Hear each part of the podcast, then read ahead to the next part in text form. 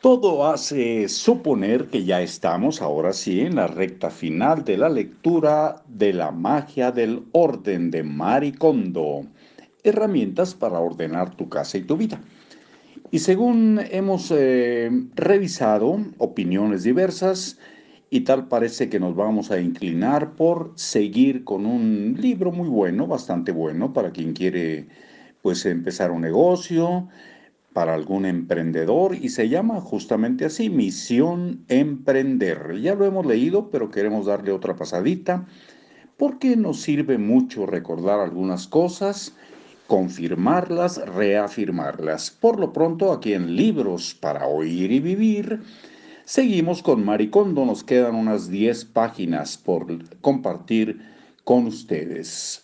Organizar era una parte tan integral de mi vida cotidiana que no fue hasta el día en que abrí mi propio negocio cuando me di cuenta de que podría ser mi profesión.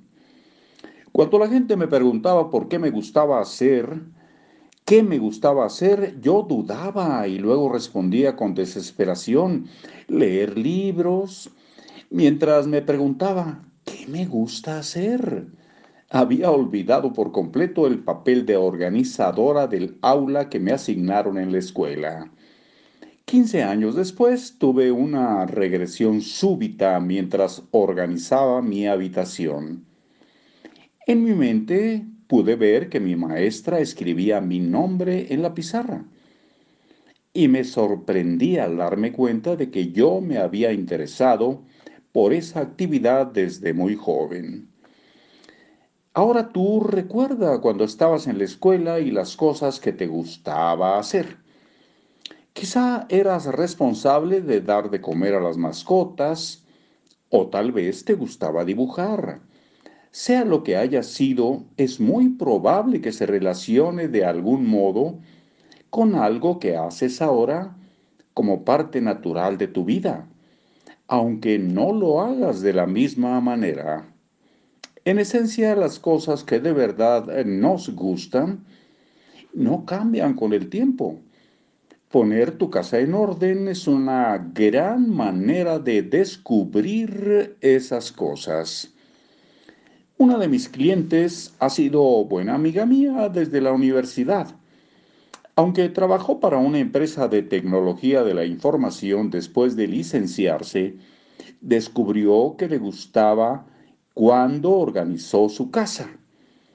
Cuando terminamos de ponerla en orden, miró su estantería que solo contenía los libros que la cautivaban y se dio cuenta de que todos los títulos se relacionaban con el bienestar social.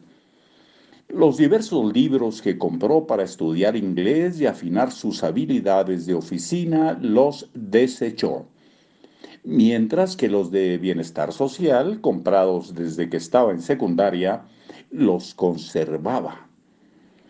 Al mirarlos recordó el trabajo voluntario que hizo como niñera años antes de entrar a la empresa. De repente se dio cuenta de que quería contribuir a construir una sociedad donde las madres pudieran trabajar sin agobiarse por sus hijos. Consciente por primera vez de su pasión, pasó el año posterior a mi curso estudiando y preparándose. Luego renunció a su trabajo y abrió un negocio de niñeras. Ahora tiene muchos clientes que dependen de sus servicios y disfruta cada día al máximo mientras explora cómo mejorar su negocio. Y ahí por hoy nos escuchamos muy pronto.